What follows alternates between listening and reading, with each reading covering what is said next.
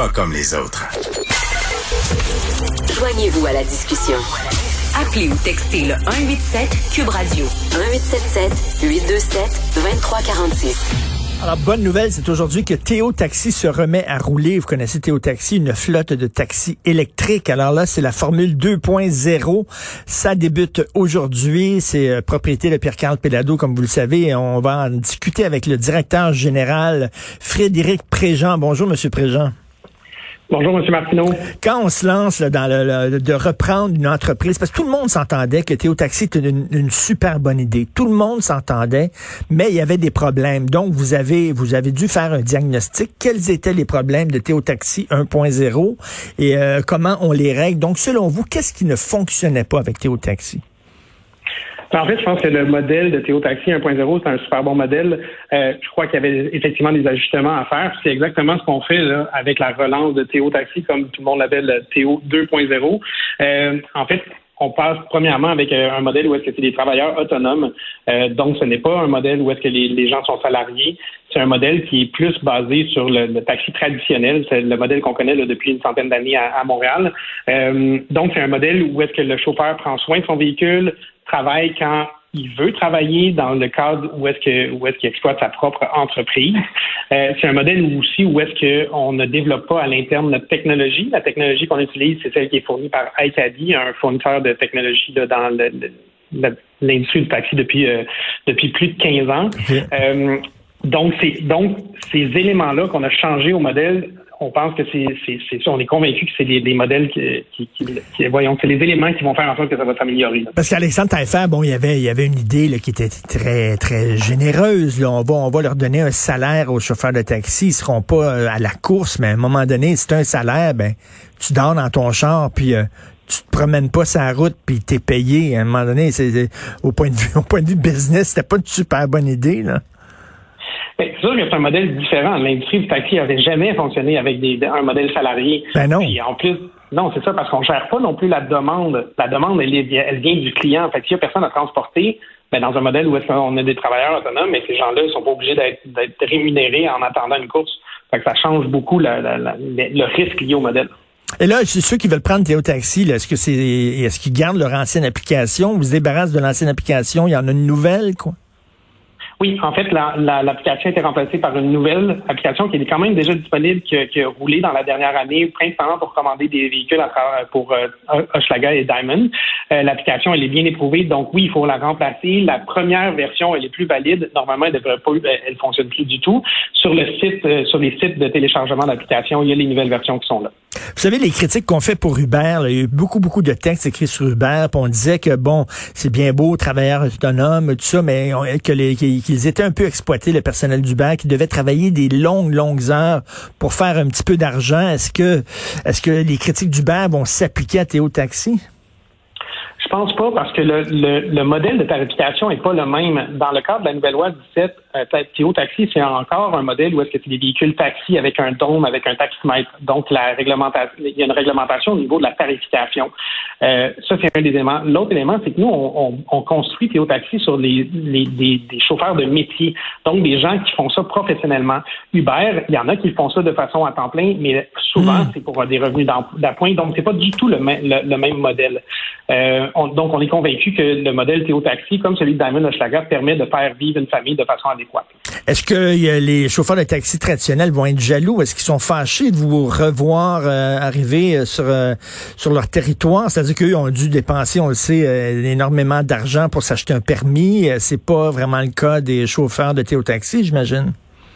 Ben effectivement, avec la nouvelle loi du fait, le, le, permis de taxi n'existe plus.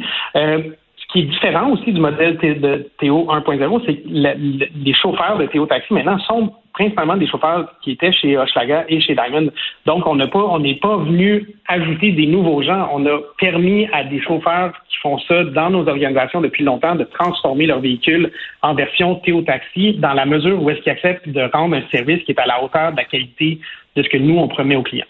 Est-ce que c'est comme Uber? Ça va fonctionner comme Uber? C'est-à-dire la tarification d'Uber change selon euh, le nombre de demandes d'automobiles, le nombre de véhicules disponibles dans les rues? Est-ce que, est-ce que ça fluctue la tarification? Aujourd'hui, la, tarification ne fluctuera pas. Elle est basée sur celle qui est fournie par la CTQ. Dans le temps, on, est, on va évaluer l'opportunité, mais aujourd'hui, on, on, on, publicise le prix habituel du taxi, donc celui du taximètre. C'est un, un montant que les gens connaissent à l'avance. Donc, dès qu'ils commencent une course, savent exactement combien la course va, va, coûter. Ce n'est pas basé sur euh, la, la, majoration des prix comme ce qu'Uber fait, la tarification dynamique. Est-ce que vous faites une formation? Est-ce que vous discutez avec chauffeurs de taxi? Parce que l'expérience taxi aussi, là, bon, c'est certain que euh, dans une auto électrique, c'est très le fun. Moi, la première fois que j'ai roulé dans une auto électrique, c'était la première version de Théo Taxi. C'est silencieux, c'est super bien. On se sent aussi tellement éco-responsable lorsqu'on prend une auto électrique, mais, mais vous le savez, vous prenez le taxi de temps en temps, il n'y a rien de pire qu'une auto sale, un chauffeur qui arrête pas de parler, qui met la musique trop forte, qui nous jase de sa journée, on s'en sent qu'on veut rien qu'aller du point A au point B.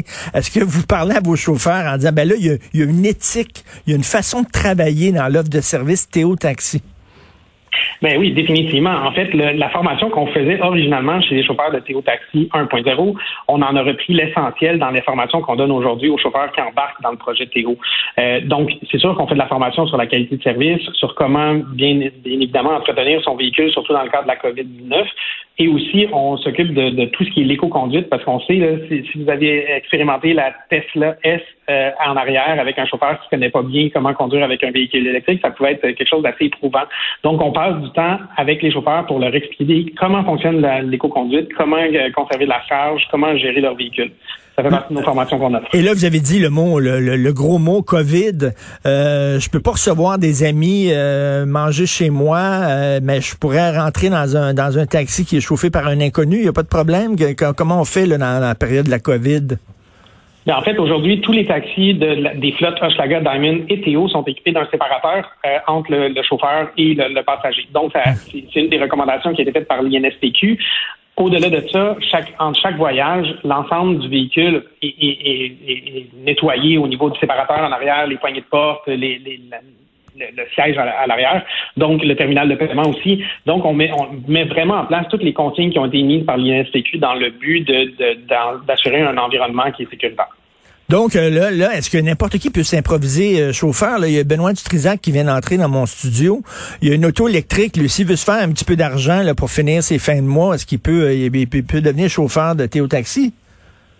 En fait, non. L'objectif de, de Théo Taxi, c'est de souscrire, dans le fond, à la marque de à la marque de commerce, mais aussi à la qualité de service qui est offerte. Donc, ce qu'on fait, c'est qu'il faut faire une formation. Il y a toujours une formation qui est obligatoire euh, au niveau de la FAAQ après ça, dans le cadre de la nouvelle loi 17. Après ça, il faut qu'il fasse une formation à l'interne chez nous.